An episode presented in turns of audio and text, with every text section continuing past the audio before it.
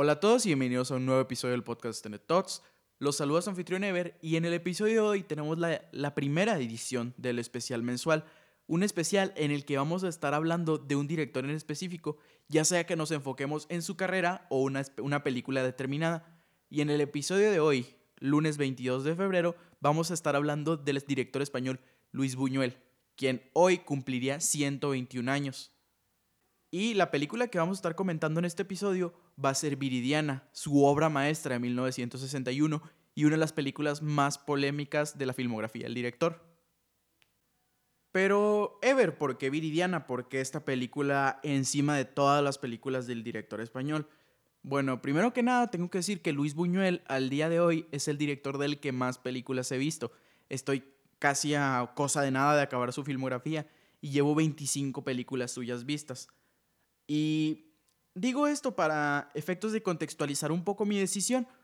Para mí hubiera sido un poco más fácil hablar de Los Olvidados, ya que primero fue la primera película que vi del director español, sin contar un can andaluz, y segundo es como que de las películas más comentadas del director junto con Viridiana. Sin embargo, yo siento que la que, al menos para mí, da lugar a un ejercicio más interesante y a una conversación más fructífera es Viridiana.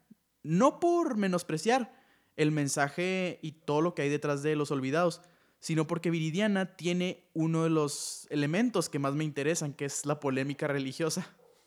Y es precisamente esa polémica religiosa que se da pie a ejercicios intelectuales y de discusión tan interesantes, porque esta película, si algo tiene, es que no te deja indiferente y provoca una conversación. Y siento yo que eso es el mayor mérito de esta película. Obvio tendrá más, pero siento que ese es el punto a favor que más tiene Viridiana. La capacidad de, independientemente del credo que profeses, te pongas a discutir de los mensajes de la película. Y es mi intención ahora comentar esta obra maestra. Y ahora, hablando propiamente de la película, Viridiana es una película de 1961, protagonizada por Silvia Pinal en el papel de la titular Viridiana, además de contar con actuaciones de Fernando Rey, un frecuente colaborador, de Luis Buñuel, y Francisco Raval. La película inicia con la partida de Viridiana de un convento para ir a visitar a su tío, don Jaime, después de no haberse visto por bastante tiempo. Una vez ahí, don Jaime queda flechado inmediatamente por la hermosa Viridiana, porque ella guarda, guarda cierto parecido con su difunta esposa. A raíz de esto, don Jaime desarrolla una obsesión por Viridiana, lo que lo lleva a un trágico desenlace. Y es a raíz de este trágico desenlace que empieza propiamente la trama. Viridiana se vuelve la única habitante de, de, la mansión en la que vivía don Jaime y decide que la va a convertir en un hospicio para gente menos favorecida y empieza a traer personas de la calle. A esto, el hijo perdido de don Jaime aparece, interpretado por Francisco Raval, en el papel de Jorge. Y es con la llegada de Jorge que se presenta uno de los temas recurrentes de la filmografía de Luis Buñuel, que es el deseo, tema que vamos a abordar a mayor profundidad a continuación. Por lo pronto quiero seguir hablando de, de este inicio de la trama. Y miren, no, no, quiero, no quiero dar spoilers, la verdad. O sea, quiero mantener lo más hermético posible todos estos episodios porque son películas que les estoy recomendando para que vean. Sin embargo, me es casi imposible hablar de ellos sin arruinar elementos esenciales de la trama, porque para poder comentar este tipo de películas tienes que mencionar esos detalles y esos momentos. Así que pues haré mi mayor esfuerzo, de igual forma pues no es como que se les arruine mucho la película, pero de igual forma trataré de evitar esos estropeos. Bueno, como seguía con la trama, este Viridiana convierte la mansión de Don Jaime en un auspicio en la que reúne a varias personas de la calle con la intención de reencaminarlos por el, por el paso de la virtud.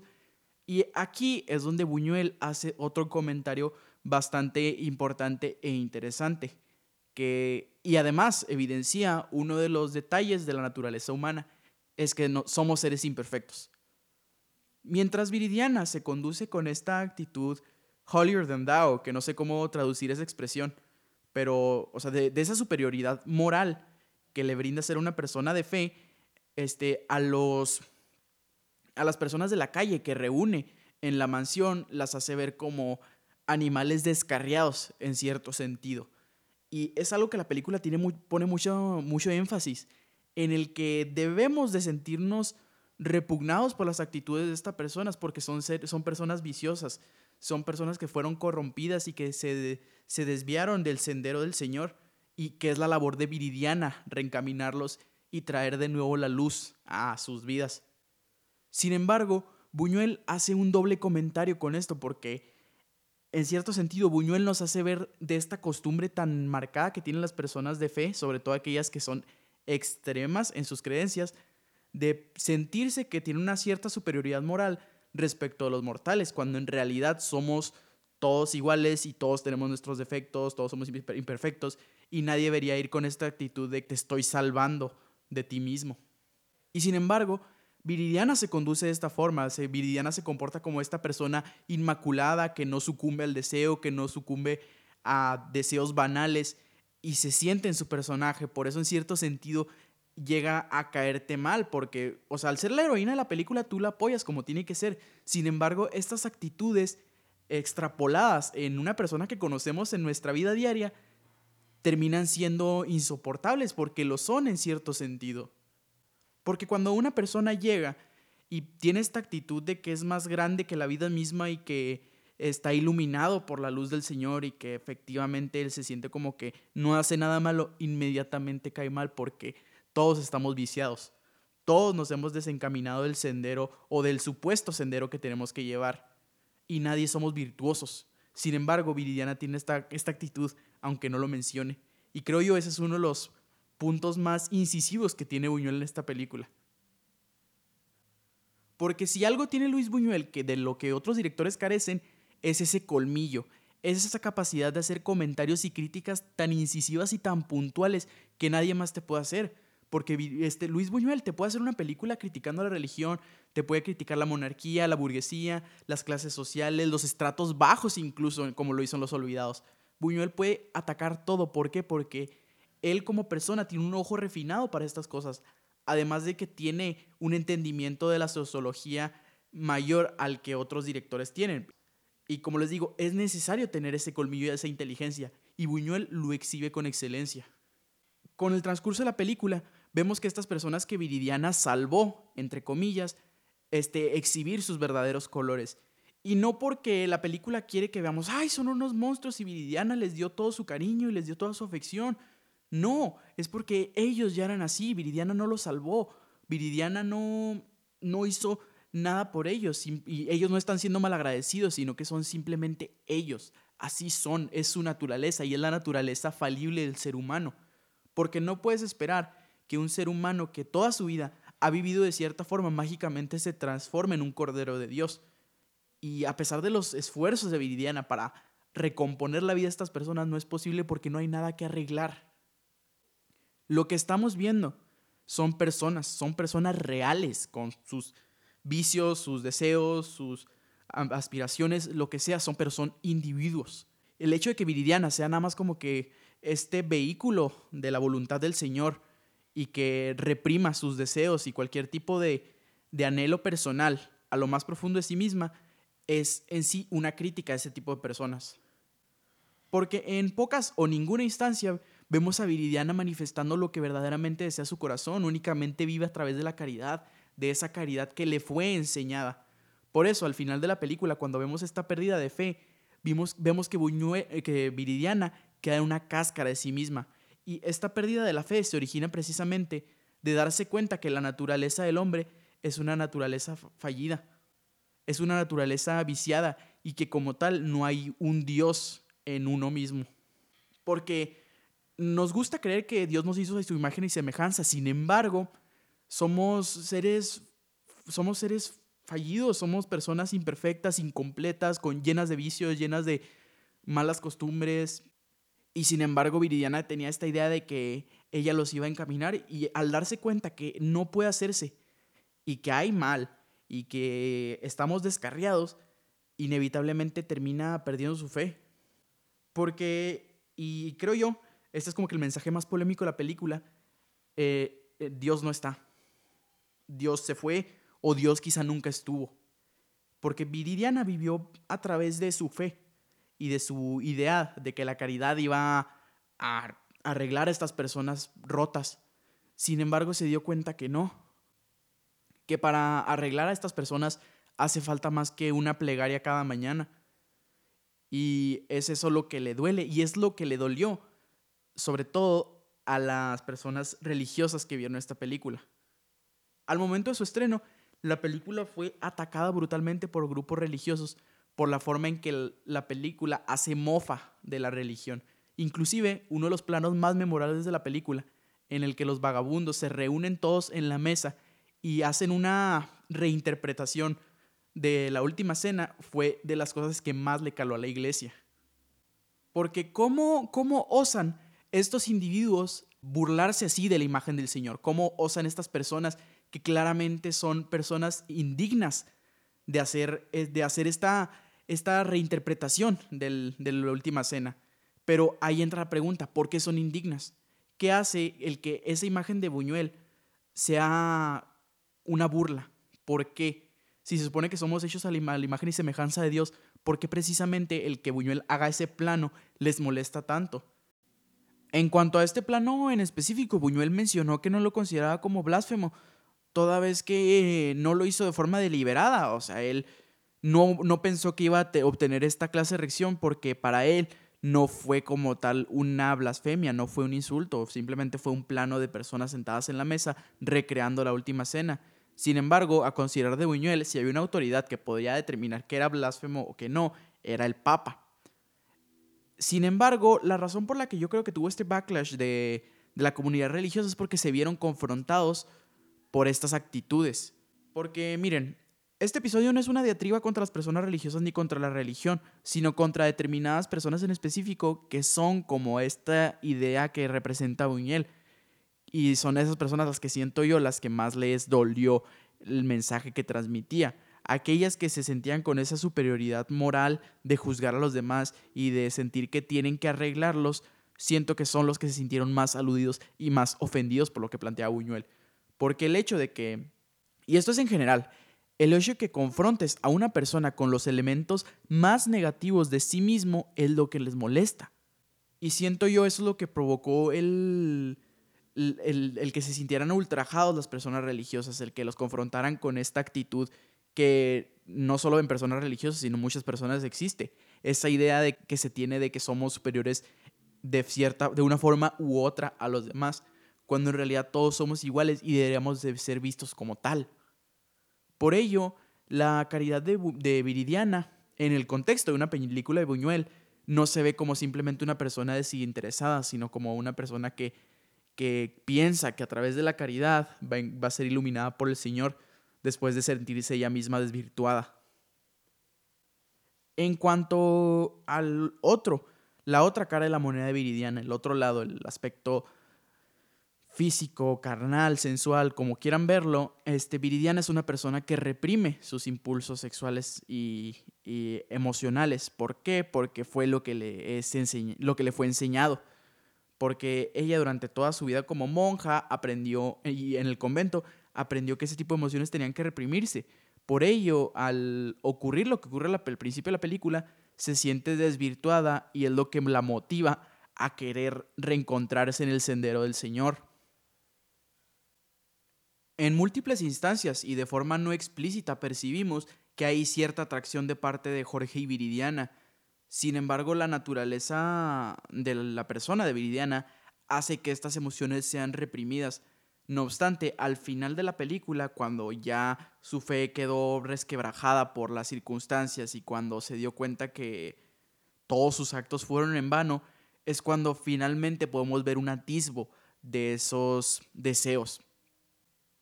Y este, esta primera aparición de estos sentimientos se ve de forma muy sutil en el final de la película, cuando Viridiana finalmente acude a la habitación de su primo Jorge, que si bien no es explícita, sí hay un inuendo que implica que ocurre algo entre ellos dos. Y esto que se mencionó es algo que se sustenta a través de la narrativa visual de la película, porque precisamente en esa escena vemos una de las imágenes más poéticas de la película, Mientras Viridiana se prepara para ir a la habitación de Jorge, la, escena se intercala con tomas de la joven Rita quemando la corona de espinas que, que Viridiana tenía en su equipaje, funcionando esto como una metáfora visual de la pérdida completa de la fe de Viridiana. Porque Viridiana, al llegar a la mansión de Don Jaime, tenía en su maletín diversos elementos que eran símbolos de su fe. Tenía la corona de espinas, tenía un crucifijo e inclusive tenía el martillo y los clavos con los que clavaron a Jesús en la cruz. Y el hecho que se queme esta corona de espinas es como el último clavo en el ataúd de la fe de Viridiana. Y, y es una imagen tan visualmente cargada, tan narrativamente cargada y tan emotivamente cargada que no puedo dejar de mencionarla en este episodio y siento yo que ese es el, el en, en cuanto a narrativa visual, el momento más fuerte y más potente de la película. Claro, al igual que el plano de la última cena. En sí, Viridiana es una película que explora los elementos que muchas veces nos queremos negar a nosotros mismos, que nos confronta con nuestro lado más oscuro y nuestros deseos más reprimidos y que nos reprochamos constantemente por tener, que, sin embargo son deseos humanos y son actitudes humanas que debemos de reconocer y debemos de admitir, porque no podemos vivir en este mundo de sombras en lo que metemos debajo de la alfombra todo lo que no nos es grato. Entre ellos, nuestros defectos como seres humanos. Y es algo que siento yo es Buñuel muy, muy incisivo, en el que existe en ciertas personas esta superioridad moral y este complejo de, de salvador. Pero también existen personas que no necesitan ser salvadas y no quieren ser salvadas. Y muchas veces la caridad se malentiende. Y esa caridad termina siendo como un reflejo del, del interés egoísta de unos. Que no digo que toda la caridad sea malintencionada, por supuesto que no, pero si hay quienes creen que a través de esa caridad se van a ganar el cielo al mismo tiempo en que van a arreglarle la vida a otra persona, cuando en realidad no necesitamos arreglar la vida de nadie más, a menos que ellos explícitamente nos pidan ayuda para hacerlo. Sé que pasé por encima muchos detalles de la trama, inclusive, inclusive pasé por alto la escena climática de la película y la que origina el final tan trágico de la misma, eh, lo hice para efectos de que ustedes lo descubran por sí mismos, porque es, es una de las escenas más horribles y desgarradoras de la película, por lo que implica. Así que prefiero no mencionárselos, los dejo a ustedes para que lo descubran. Y pues sí, esto fue mi episodio hablando de Viridiana de la forma más cautelosa posible porque no quería arruinarles la película porque es una película que se tiene que experimentar y sé que digo esto con todas las películas que converso y que menciono en el podcast, pero pues es que lo son, o sea, son películas que tienes que ver si te llega a interesar el cine o si quieres desarrollar un entendimiento mayor del mismo. Viridiana es un peliculón, lo pongo así, o sea, poniéndolo lo más coloquial y lo más simple y concreto todo es un peliculón es una película que taclea diversos temas y lo hace de una forma muy inteligente y para nada obvia, o sea, es bastante sutil con su mensaje y es cuestión de cada uno interpretarlo. Por ello, si mi interpretación de la película les parece errónea o tiene una interpretación distinta, está bien porque está al arbitrio de cada uno decidir qué es la película para cada uno, mientras no reviva Buñuel de la tumba y nos diga a todos que nos equivocamos, cada interpretación es válida. Así que de antemano una disculpa si mi interpretación no coincide con la suya. También de antemano una disculpa si en algún momento fui grosero con la iglesia, con el credo de alguien, con la fe de alguien. No fue mi intención, simplemente fue mi visión muy particular de esta película, porque si de por sí esta película es una película polémica, también mi, mi ideología personal al encontrarse con este tipo de temas tiende a ser bastante conflictiva para otras personas.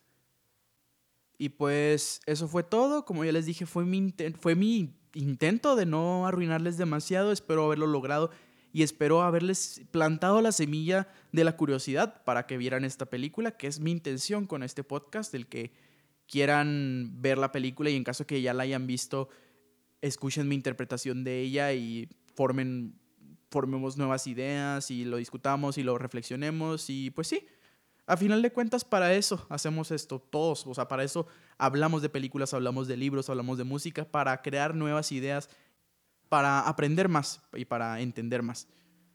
Y pues nada, este, gracias por escuchar este episodio. Nos vemos el próximo lunes, que ya espero yo sea el día oficial del podcast, que cada lunes entre estreno episodios. Y si no es que nada se interviene en mi camino, habrá próximo episodio el lunes. Así que sería todo por mi parte. Muchas gracias por escuchar y nos vemos la próxima.